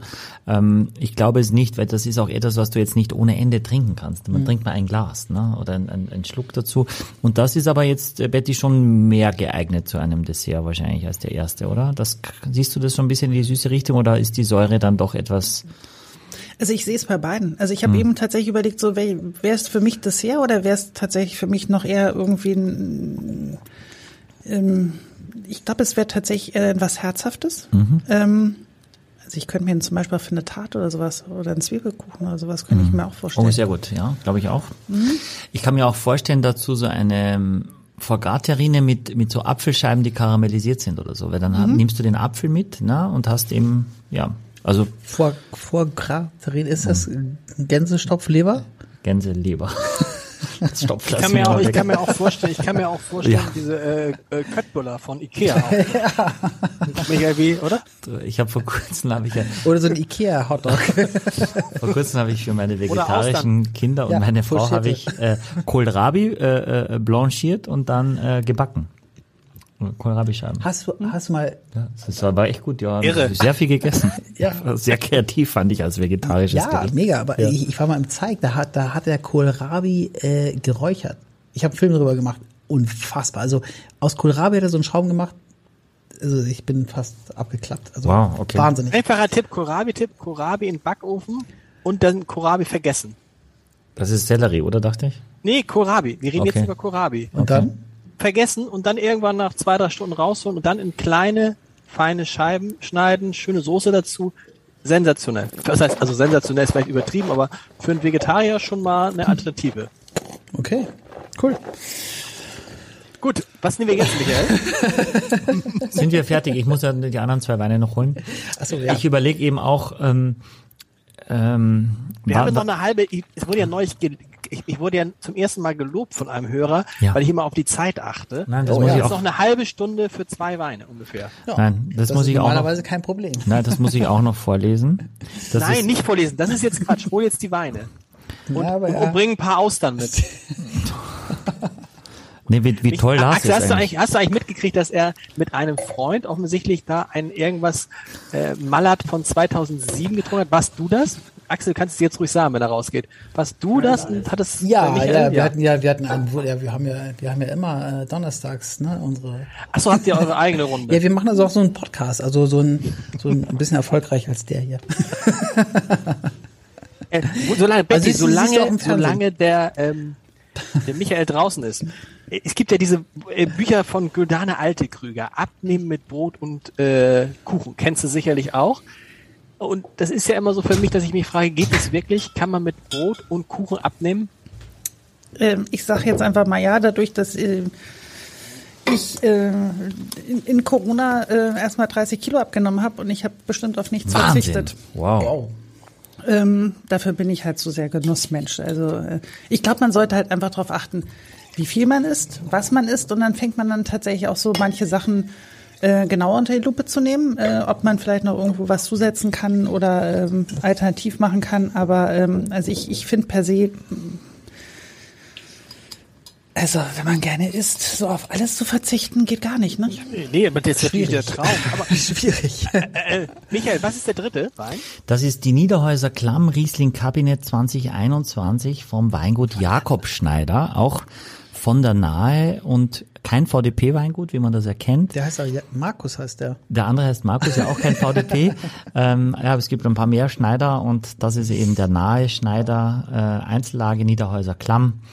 Kabinett, der hat jetzt neun Volumensprozent, der andere hat dann achteinhalb. Mal schauen, ob die Reihenfolge. Jakob Schneider wird gerade irgendwie gefeiert, habe ich gesehen. Ne? Irgendwie für irgendwas wird er gefeiert. Das ist so ein bisschen, ist das so der der Star, der heimliche Star 2022? Ah, Ja, pf, der heimliche Star, aber Gott, weiß- weiß ich jetzt nicht. Aber es gibt dann natürlich schon auch Leute, ich, ich gehöre nicht dazu, aber ich war auch schon in Restaurants, wo es dann hieß, ja, den, wir haben dafür einen anderen Schneider. Wenn, wenn, weil die meisten natürlich den Markus Schneider suchen. Ähm, und dann ist das durchaus eine ernsthafte Alternative. Das ist schon, das ist schon ganz gut auf jeden Fall. Ja, wir probieren erstmal, wir riechen rein. Der Wein kostet 12 Euro. Der kostet also so viel wie der erste wieder. Das ist also tatsächlich ein bisschen preiswerter. Wenn der jetzt noch besser schmeckt, wäre Der Ja. riecht Der jetzt Hammer. halt, ich finde, der riecht jetzt süß. Der riecht sofort süß. Der riecht nicht faulig, nicht Dings, oder? Der riecht süß. Ja, der riecht auf jeden Fall, genau, nicht so sauer, finde ich. Ja, faulig finde ich auch, auch schon hart, was, dass du faulig Ja, sagst. warte mal jetzt wieder. Das hatte ich ja eben, der, ich versuche es ja zu umschreiben, aber Gelingt so aber, semi. aber so richtig süß. Also ich finde, da ist auch immer noch ganz viel Frucht. Ja, aber es ist, es riecht natürlich so leicht so, wie so ein bisschen karamellisiert oder so, ne? Man finde ich schon, dass man das, dass man das riecht, dass das süß sein kann auch oder so kandiert, ne? Kandiert ist besser. Ich finde, es riecht einfach sehr lecker. Das tut das ja. Lecker ist ein schönes Wort, das wir im Kontext vom ja, Wein. ja, aber, Ich ich, aber, ich- aber vielleicht, vielleicht, vielleicht hast du dich auch ein bisschen entwickelt oder findest du Äh, lecker immer noch? Ich glaube nicht, dass ich mich sehr entwickelt habe hier. Zurückentwickelt. Wir, wir müssen uns schon auch in der Mitte treffen. Irgendwie. Also und unsere Mitte ist ja, also wir, wir kommen ja von sehr weit unten du von sehr weit oben. Deswegen Aber ich meine, aber optisch, Axel, optisch Michael, als wir anfingen, war Michael schon so ein bisschen so, Gut aussehend. Sumpf der Spießbürger. Ja, Und du bist irgendwie, du bist irgendwie lässiger geworden. Ja, auf Ja, heute, ne? wir Betty schafft die halt, Atmosphäre. Betty schafft die Atmosphäre. Wie schön. Aber ich, ich, ich habe mehr was, mehr tropische Sachen. Also mehr so eine Ananas oder so, eine Passionsfrucht in der ganz- Nase. Ganz anderer Wein. Boah, super. Was hast du? Ananas, ne? Mhm. aber ganz viel Ananas sogar. Bisschen Mango vielleicht auch. Ich finde, es wirkt am Gaumen auch, als ob es nicht ganz so flüssig ist, als ob so zäh, also äh, von der Konsistenz ein bisschen dichter ist. Ne? Okay, äh, ist, ist das, äh, aber cremig war das jetzt dann nicht, ne? Ja, cremig, ich weiß, was du meinst. Wenn es cremig ist meistens, wenn es so breiter ist. Und das ist Ja. es jetzt nicht. Ja. Es ist aber schon breiter als der davor, der einfach äh, deutlich mehr Säure Säure hatte. Ne? Also ich finde, das das ist das ist integrierter, besser. das ist harmonischer, das ist balancierter. Ne? Betty, sag mal, das ist doch jetzt der beste Wein bisher, oder? Der ein bisschen, der richtig mal ein bisschen, bisschen Power hat, ein bisschen Wumms, ein bisschen sich zeigt. Also das Spannende ist, ich bin äh, gerade weg von der Schokolade vom, vom Geschmack her. Also das würde ich tatsächlich irgendwie auch ähm, im Sommer und ich könnte es mir tatsächlich auch jetzt tatsächlich nur mit Vanilleeis oder mit noch was Fruchtigen dazu. Das könnte aber auch was ganz Leichtes, wo man irgendwie so ein Nusscrunch hat oder sowas äh, mit Kokosflocken oder sowas, könnte ich mir auch ganz gut vorstellen dazu. Und wie, wieso weg von der Schokolade bei diesem Wein? Weil die mir, glaube ich, zu dominant wäre. Also ich finde den Gesch Geschmack äh, sehr schön, gerade so dieses bisschen fruchtigere, auch bisschen tropischere, dass mir dann eine Schokolade einfach zu, zu wumsig wäre. Also Ist ich mir Schokolade eh generell. Also ich kenne, ich mache Schokolade eigentlich eher, wenn es zu Portwein oder zu diesen PX Sherrys oder so, aber eher selten zu einer Bärenauslese oder so. Macht man, also machst du das schon auch? Also ich, ich, ich traue mich an Schokolade so selten ran, ehrlicherweise, zum, zum Pairing mit Wein, weil ich, Also so, so dieses re reine Stück würde ich jetzt auch nicht zum Wein nehmen. Aber wenn ich mir jetzt überlege, dass ich irgendwo eine Ganache mit eingearbeitet habe mit einer dunklen Schokolade oder sowas, dann kann ich mir so, aber da muss der Wein auch echt süß sein. Also dann brauche ich wirklich so diesen Wumms. Genau, Faustregel haben wir immer schon gesagt, eigentlich muss der Wein immer süßer sein als das Dessert, damit die Kombination funktioniert. Okay. Ja. Also, aber Das heißt aber hier jetzt, wie ist es jetzt hier, Aber- Betty? Dieser Wein, ist der dir süß genug für jedes Dessert? Nee, deswegen meine ich ja, also ich, ich Nur würde aber gern, nur ein schönes Sommer, Sommerdessert würde dazu sehr gut passen. Also wo ich auch was Fruchtiges habe, wo ich äh, so von Auge habe ich irgendwas, was, was gelblich ist, was, was weiß hat, also was auch Milchanteil hat, was so in diese Quarkbasis irgendwie so da reingeht. Und das ist jetzt, also ich meine, das ist jetzt eine De- Deppenfrage, weil ich, aber ich war die letzten Stunden auch hier dabei, aber es muss also tatsächlich so sein, dass es süßer ist als das Dessert. Also es ist nicht so, weil normalerweise sagt man ja, es muss den Counterpart bilden, ne? Also ein süßer Wein zu scharfem Essen, was du ja schon gesagt hast. Oder irgendwie, äh, also diese, diesen Kontrast muss es da nicht geben. Also süß gesellt sich beim Dessert zu süß. Kann, ja, genau, wenn du das kombinierst, also Süßwein äh, zu einer süßen Speise machst, Ja. damit das nicht untergeht, weil das ist ja auch eine gewisse Gefahr für beide Partner. Es ist bei jedem Essen so, beim, beim Süßen ist es noch schwieriger, weil dann kann schon sein, wenn du so ein ganz süßes Dessert hast und du trinkst einen Wein und dann denkst du, der ist ja trocken. Also wenn du den dazu trinkst, wird der so die eigentlich stehen bleibt beim Trinken. Ne? Also wenn du denkst, so, der rutscht ja gar nicht runter. Wenn du den nur allein hast, super süß. Mit dem Dessert ja. schmeckt der komplett ko trocken, also komisch eigentlich. Passt, passt nicht zusammen. Deswegen ist Faustregel, dass der immer süßer ist. Das heißt, wenn du eigentlich ein Dessert machst, ist eigentlich besser, den Wein vorher zu probieren, um zu wissen, wie süß darf das überhaupt sein, was ich mache. Weil wenn das zu süß ist, muss ich mir einen anderen Wein aussuchen, weil sonst geht der Wein eben komplett unter. Aber kein Wein trinken ist keine Option, ne? Finde ich, finde ich jetzt nicht. Und ich wette, dass, äh, und die Erfahrung wirst du auch haben, Betty, dass die meisten sich an diesen Süßwein noch erinnern am Ende. Also auch, ne, dass, dass der so hängen bleibt. Was, wenn, was gab's für ein Weißwein? Pff, weiß ich, aber der Süßwein, boah, weil, weil das. Wenn eben- sie ihn denn trinken. Ja. Also weil viele ja gleich sagen, so nee, möchte ich nicht mehr. Also Süßwein ist nicht meins. Bei uns, wir verkaufen so wenig, weil die Leute sagen, oh, nicht durcheinander, lieber noch eine Flasche Rotwein und so weiter. Und ich denke so, schade, das ist so schön, gerade wenn man zu sechs, zu sechs so eine halbe Flasche Süßwein, also auch mehr als Kabinett, schon Bernauslese oder Trockenbernauslese, ist was Tolles. Also wirklich. Aber muss man das denn dann sagen? Michael, kann man nicht sagen, wir haben hier einen schönen Kabinett. Und Kabinett, das hieß ja früher eines der kostbarsten, weil die stellte man ins Kabinett und so. Und wieso muss man sagen, es ist ein Süßwein? Ich glaube, das Süße schreckt, ja, äh, schreckt ja alle ab. Deshalb habt ihr Winzer das ja oder Weinleute das ja auch Feinherb genannt, was ja total absurd ist, Feinherb. Ja, Feinherb ist ja nicht, nicht so turbosüß, sondern das ist halt nur nicht trocken. Also eher so halbtrocken eigentlich. Und halbtrocken klingt eben nicht so, so schön wie Feinherb. Aber Feinherb ist ja auch nicht viel besser, deswegen schreiben viele à la Butterfly ja gar nichts drauf. Da steht einfach Ja. nur Riesling drauf, nur halt nicht trocken. Und dann musst du es wissen, dass es nicht trocken ist. Ich weiß es Ist nicht. denn es- Axel für dich, ist es jetzt für dich so die, du bist ja der Süße, ist es, Ja. ist es so richtig cool gerade? Ja, schon, schon sehr cool. Ich meine, gut, ich meine, wir, wir kommen von Dorothee Zilliken, das darf man nicht vergessen. Also da haben wir ja wirklich das Paradies gesehen. Aber Das äh, Pa- Paket hat auch 140 Euro gekostet auch, ne? Ja. Also das, da waren auch Weine für 70 Euro dabei. Ja. Und das musst du auch sehen, ne? Ja, also das, den Kontext, genau. Und der ist jetzt hier 12 Euro, ne? Den Ja. ich ja, und dafür- also, dafür, genau, ja, Äh, dafür ich, ist, finde ich, das ist schon ein Tipp, finde ich, für das Geld. Ist mega. Und es ist, also wir sagen oft äh, quasi am Ende eines Abends, sowas zu trinken zum wieder nüchtern werden, weil er so wenig Alkohol hat, ja, ist eigentlich super. Also nach der dritten Flasche Rotwein, wo alle schon so, oh, was machen wir jetzt noch auf, sollst du dich eigentlich immer steigern, irgendwann ist es auch nicht mehr möglich und irgendwann auch, auch zu teuer, dass man dann sagt, jetzt nochmal so einen richtig kalten Kabinett, mega. Gerade zum Käse, finde ich, ist das echt richtig gut. Für mich auch eine sehr positive Überraschung. Von der Reihenfolge würde ich es genau wieder so machen. Ähm, Petermännchen von, von äh, Baptist Schäfer braucht einfach noch ein bisschen mehr Zeit und Jakob Schneider, obwohl er im Schraubverschluss ist und das eigentlich länger braucht, mit der Reifung mehr, mehr geschlossen ist, ist wirklich schon voll da. Macht sehr viel Freude. Ja, Kalt, sagst du noch kälter als ein trockener Weißwein? Die finde ich schon, ja. Finde ich ja. Ich mag das, wenn die, wenn die kühl sind. Also wenn die wirklich mit so sechs Grad serviert werden, finde ich das eigentlich schön. Und jetzt haben wir noch einen, eine sehr, sehr bekannte Lage aus der, von der Mosel, vom Weingut Dr. Losen, sehr bekannter Winzer. Ernie Losen wird auch einer unserer nächsten Gäste sein. Ein Riesling-Kabinett aus der Lage Ürziger Würzgarten. Ürziger Würzgarten. Ja, Hatten das- wir da nicht mal irgendwas? Nee, hatten wir, hatten wir da mal was? Würzgarten kommt mir so bekannt Ja, vor. ich glaube, wir hatten tatsächlich mal einen trockenen, auch mit Steffi Hehn hatten wir einen losen Wein, bin ich mir fast sicher. Äh, ja, also ein sehr bekannter deutscher Winzer, der schreibt auf das Etikett sogar ähm, Weine mit dem größten ähm, Alterungspotenzial. Guck mal, die, Ähm, die, die, die Farbe, das fällt mir gerade ein, ähm, die, die gucken wir uns gar nicht mehr an, oder?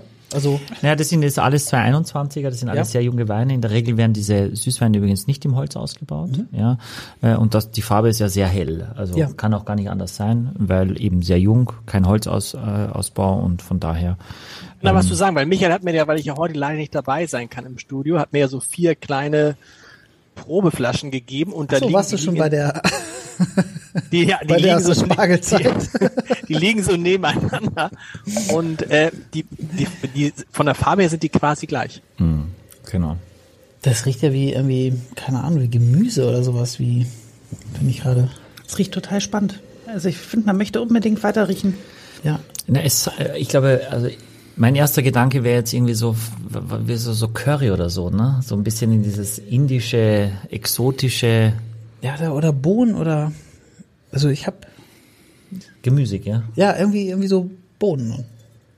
Ich weiß nicht. Dann weiß ich auch nicht, ob. äh, Aber vielleicht ist das jetzt- Rosenblätter oder so, weil es ja so ein bisschen künstlich, also. Ja. äh, na. Hm? Aber Rosenblätter sind doch viel, viel, viel lieblicher. Ja? Also wenn ich so ein Rosenwasser denke, wenn ich es bei Backen verwende, ist ja schon sehr, sehr, eindeutig. Oh, da darfst du nur ganz wenig nehmen, oder? Rosenwasser? Ja, aber, aber schmeckt manchmal sehr gut. Ja, also, bist du ein Rosenwasser-Fan?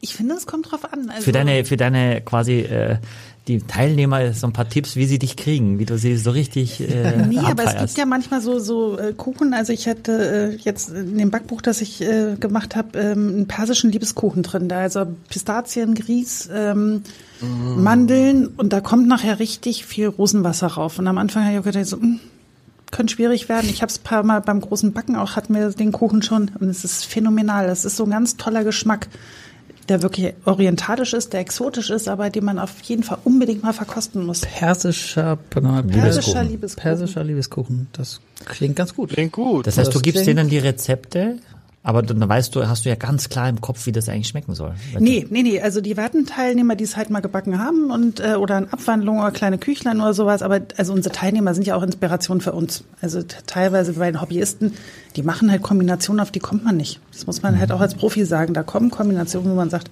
das würde ich mich im Leben nicht trauen. Und dann steht der Kuchen da und dann verkostet man ihn, dann denkt man wirklich nur so, warum ist da noch keiner drauf gekommen? Weil die Kombination einfach so sensationell ist. Und sind die alle auch so ehrgeizig, wie es manchmal rüberkommt? Naja, die wollen 10.000 Euro gewinnen. Ja. Und die wissen auch, also wer gewinnt oder wenn eine Sendung ist, wer dann irgendwie in der Tortenszene was machen möchte, ähm, Der hat dann schon einen kleinen der hat einen Vorsprung. Fuß drin, ne? Ja, ja, klar, klar. In der Tortenszene. Aber dieser persische Liebeskuchen, den, äh, das, das ist ein Rezept aus deinem Buch, oder? Genau. Okay. Auch Okay. Zucker Wie- reduziert. wie Also so viel zum Thema äh, Kuchen und äh, Wie, wie heißt das Buch? Äh, Mach mal Betty backt. Betty backt. Betty Oh, backt, bewusster Genuss zum Thema, äh, wie kann ich weiter Kuchen essen, ohne zuzunehmen. Mhm. ah, sehr gut. Darf ich nochmal, du hast 30 Kilo abgenommen, das ist ja Wahnsinn. Ich fand äh, den ersten Lockdown super. Wow. Und das hast du dir dann so vorgenommen oder das hat sich ergeben? Das Wie- hat sich ergeben. Also ich hatte tatsächlich vorgehabt, so nach dem Motto, jetzt machen wir mal irgendwie mit App und probieren abzunehmen. Und dann kam der Lockdown und ich fand es so schön, weil man ja konnte ja nicht essen gehen. Das heißt, ich musste ja irgendwie planen. war ja nicht so Woche- schön, aber ja, bin ich bei dir. Ja, aber, aber das war ja so, ich muss ja plötzlich planen, was ich für die Woche einkaufe. Ja. Und dann, äh, also ich habe meine Werkstatt ja bei meinen Eltern, du kennst ja meine Mama auch. Mhm. Ähm, ich habe meine Eltern halt eiskalt mit auf Diät gesetzt. Die mussten halt mitessen und dann funktionierte das ganz gut. Wow, großer Respekt. Puh. So, jetzt, was riecht ihr? Was kostet der? Roter Apfel habe ich auch noch, habe ich Was mir kostet der? gedacht. Was kostet der? 16 Euro. 16 Euro. Aber die beste, das Beste kommt zum Schluss. Das ist schon. Aber riecht immer noch nicht süß. Also riecht immer noch irgendwie, also jetzt rieche ich keine Bohnen mehr, aber irgendwie riecht er nicht süß, finde ich. Oder? Ich finde richtig- den, das ist schon diesen, richtig, richtig, das ist schon richtig geil. Mhm. Schieferboden der Mosel, den hast du jetzt schon. Den hast du, finde ich, jetzt viel mehr. Du merkst schon, dass es eine andere Nase Weinstilistik ist als die zwei davor. Ja. Auch wenn die Nase vielleicht ähnlich war, merkst du am Gaumen ist ein anderer Druck, finde ich. Es ist Mhm. ein anderer, anderer Drive, mehr, mehr Energie nochmal, eine größere Länge, finde Mhm. ich, der, der füllt es aus, auch wenn du ihn, wenn er, wenn du ihn schon drunter geschluckt hast, ist er noch da, ist er noch präsent. Ich finde, er wirkt geschliffener. Ähm, und ich finde diese, diese dieses süße Salz, halt, süß-salzige halten halt so wahnsinnig lange nach. Ne? Puh. Ja, das ist schon, finde ich, das ist schon, das ist schon stark. ja, aber es ist alles Kabinett. Das ist jetzt nicht süß-süß für Schokoladendesserts oder so. Aber das kann schon süß genug für einen Kaiserschmarrn sein. Ne, du hast die Rosinen. Du, wenn du nicht karamellisierst, geht das schon. Na, sag mal, Betty, das, du hast nämlich eben auch was gemacht in Folge 84, was sich noch nie jemand getraut hat in diesem Podcast. Du hast Michael widersprochen. Axel, ist dir das aufgefallen mit Ja, dem roten ja, ja. Wasser? Ja, es ist Wenn du jetzt nachlegen, nachlegen könntest, würdest du mich und äh, Axel, Axel und mich glücklich machen. Wenn du sagen würdest, Kaiserschmarrn geht zu diesem Wein gar nicht. Genau, mach mal. Mach mal. Also österreichische Spe- Mehlspeisenküche geht immer egal zu was. Da müssen wir uns einfach mal drüber klar werden. ähm, Absolut. aber ich finde den Wein total spannend. Also eigentlich ist er fast zu schade für ein Dessert. Ich finde, den kann man wirklich auch so genießen. Das finde ich auch. Ich mag da sowas tatsächlich gern so eine, so eine Zigarre oder so einem Zigarillo, so einen Süßwein trinken. Bei mir ist Aber das ist das, ist das nicht eigentlich äh, äh, Verschwendung, wenn man, also ich meine, ich rauche ja auch irgendwie und, und zu Alkohol sowieso. Tatsächlich? Ja. Aber ich denke immer, wenn ich jetzt. Was rauchst du denn? Also äh, legale Substanz. Nee, nee, Gott, stopp, Leute. Was hast du? Das können wir nicht rausschneiden. Nein, das können wir nicht rausschneiden. Bitte, bitte. Nein, rauchst du also rauchst du diese diese dieses äh, normale Zigaretten oder die Ja, ja. äh, gibt ja schon diese Ach so, ja, ja, nee, ich habe jetzt Diese- auch, äh, genau, genau, ich, ich habe auch so ein Heat-Ding, also was Heat, ich, ja, genau. genau, Heats, also, aber es, Bei uns raucht keiner mehr, alle hieten nur noch, aber die Echt? ja bei den Mitarbeitern, also komplett umge umgeswitcht, aber, das ist da, frei. aber also ich spreche da aus Erfahrung, dann kommt tatsächlich der Geschmack wieder. Ja. wenn man Also heatet, Ja, also ich, ich habe auch so fast über 30 Jahre geraucht. Ich komme aus dem Tabakwaren Großhandel. Diese Familie ist ja leider sehr genussfreudig. Ähm, und ähm, habe nach zwei Wochen tatsächlich festgestellt, dass da mehr Geschmack wiederkommt, nachdem ich umgestellt habe. Also das fand ich schon also, sehr spannend. also aber, äh, auf, auf Heats oder? Genau. Okay. Aber so dies, dies, das, also es war plötzlich mehr Geruch eindeutig da. Ja, okay. Ja, das, das ist, das ist, äh, das macht Hoffnung. Aber ich denke immer, weißt du, wenn du sagst, äh, dazu rauchst du gerne eine Zigarre oder so, dass das eigentlich jeden Geschmack tötet und äh, der Wein da gar nicht mehr raus. Also äh, ich, äh, also Zigarillo zum Beispiel Mhm. ma- mache ich jetzt nicht so gerne, aber manchmal, wenn es schnell gehen muss quasi, weil ich finde Zigarre will ich mich nicht, nicht hetzen, weil wenn ich sie anmache, automatisch entspanne ich mich dabei. Ähm, und das ist schon, die Säure merkst du schon auch jetzt stark bei dem Wein. Ne? Also da merkst du auch, dass die einfach da ist. Aber die Süße gibt so einen schönen Counterpart zu diesem eher herben, das, das den Gaumen schon sehr kontaminiert bei einer Zigarre. Und deswegen mag ich das total gerne. Das ist auch im Portwein sehr gut geeignet oder auch noch höhere äh, Stufen. Also, zu süß nicht, dann nervt mich, das kann auch nicht viel trinken. Aber äh, die, die Süße macht's dann mit mir, dass ich, dass das, wenn ich nur die Zigarre rauche, also ich könnte mir nicht zum Beispiel vorstellen, dass Leute so einen torfigen Whisky, was sie tun, zu einer Zigarre rauchen, weil die Zigarre brennt und dann der Whisky brennt nochmal und dann finde ich ist Doppelburn, ja? Ja. Aber wenn du eine Süße hast dazu, dann ist das eigentlich, balanciert das sehr, sehr gut aus. Wenn die Säure zu, zu aggressiv ist, dann, dann mm, nervt mich das auch beim Rauchen. Ja, also das darf nicht zu viel Säure haben. Da ist vielleicht der Wein davor sogar ein bisschen harmonischer, jetzt zur Zigarre selber. Und für 12 Euro wäre es mir jetzt auch nicht zu schade, ehrlich.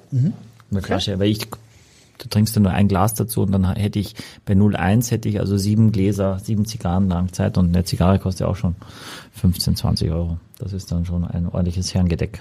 Uh, nicht schlecht. Ja, aber das ist eine neue Erkenntnis für mich, dass äh, das Rauchen und Weintrinken sich auch ergänzen kann. Ich, ich rauche ja keine normale Zigarette oder so, deswegen kann ich da jetzt dazu nichts.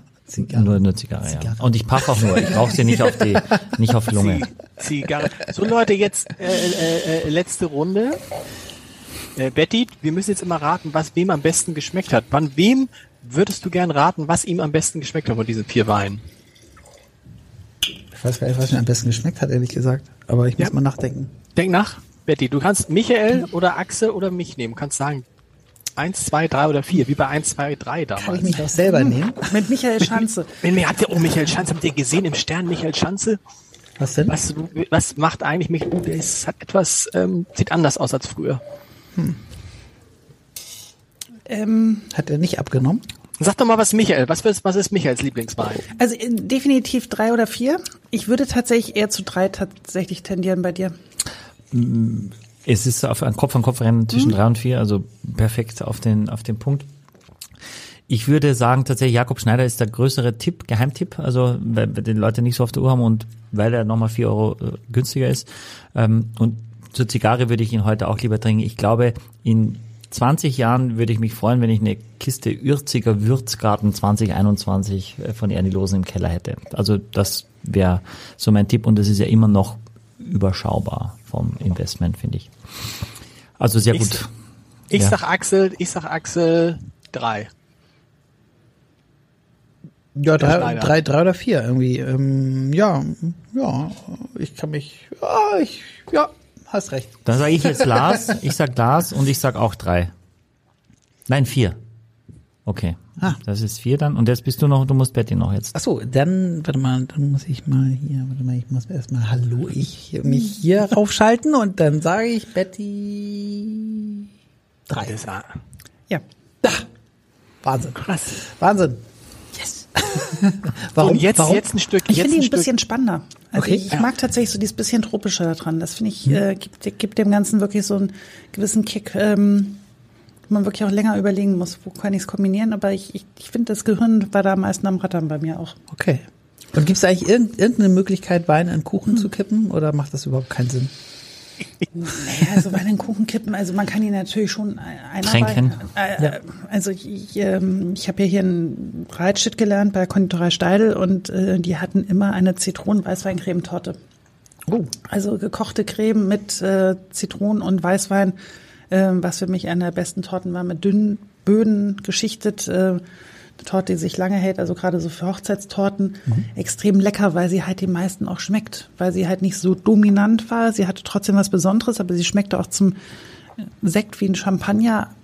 Brautvater meinte auch zum Bier würde es ganz gut schmecken, ähm, zum Kaffee und ähm, also man kann auch mit Wein ganz klassisch eine Herrentorte ist halt auch mit Wein und man man nimmt so, ja Port? Portwein und solche Was Sachen. ist eine Herrentorte eigentlich? Auch eine geschichtete Torte, Ja. auch eigentlich mit einer Weißweincreme gekocht. Äh, Okay. Also der, der Wein taucht immer wieder durchaus auch auf, bei, bei den Konditoren auf.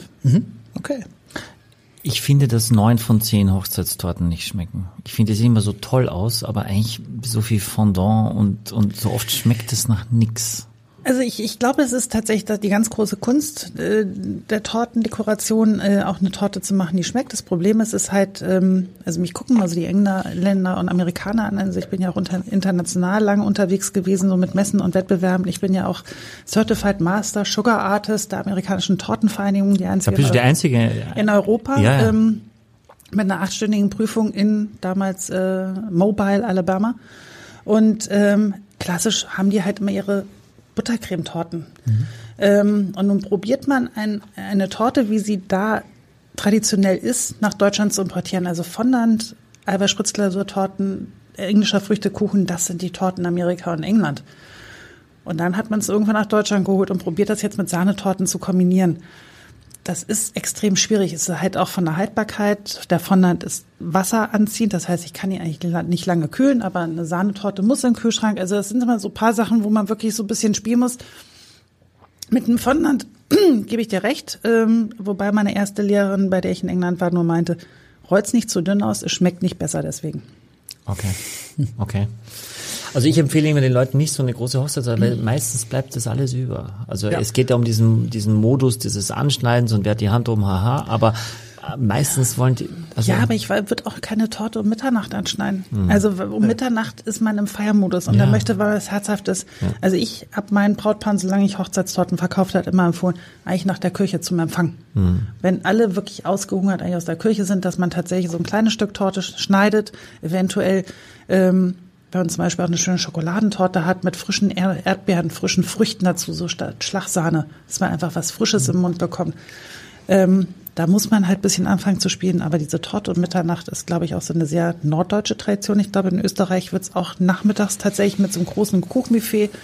Ja, es ist Wobei immer ihr ja- Torte anschneiden, Hochzeitstanz und dann beginnst du irgendwie. Ne? Also das ist schon noch so das Letzte und dann steht die da stundenlang, die Leute rauchen und das wird dann weggeschmissen. Das magst du ja gar nicht mehr essen dann. Ne? Also das ist auch nicht appetitlich. Ja.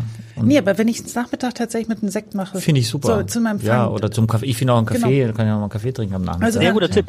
Ja, aber das passt, finde ich irgendwie, es passt auch besser zu der Uhrzeit. Und äh, wenn ich dann halt wirklich eine Hochzeitstorte habe, die vielleicht nur zweistöckig ist und daneben noch eine Erdbeertorte stelle für die, die was anderes essen wollen, dann passt es.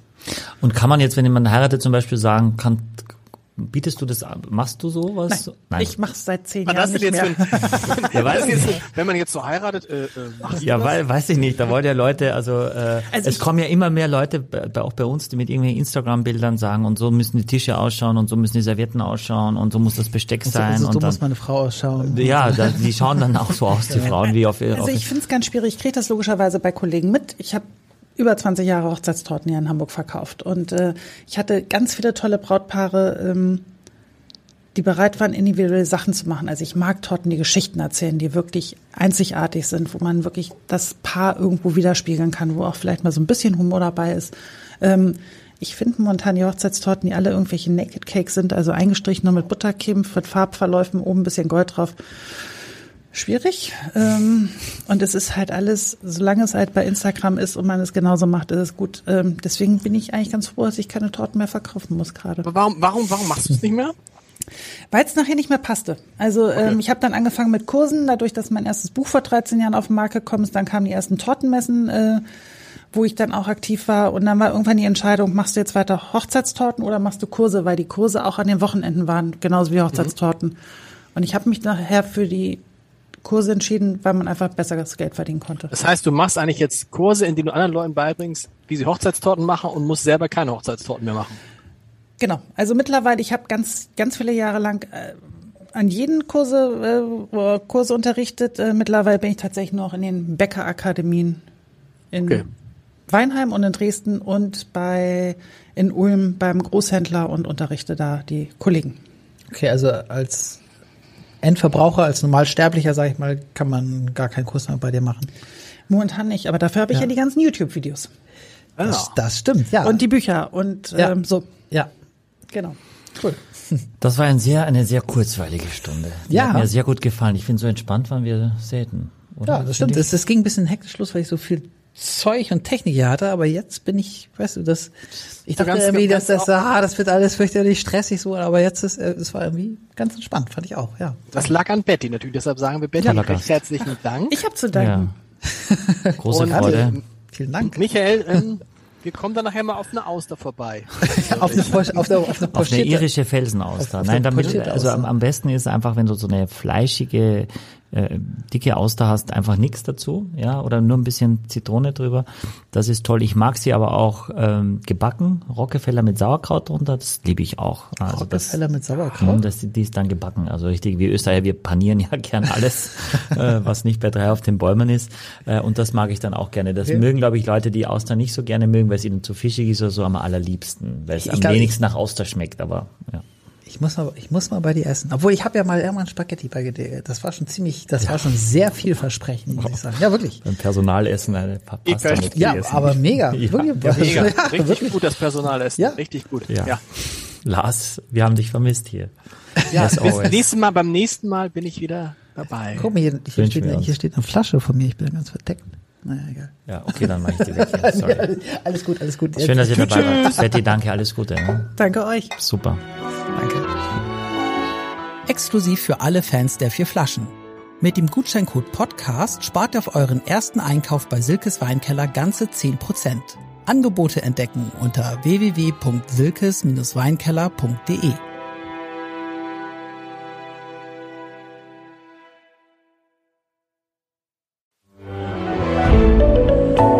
Podcast von Funke.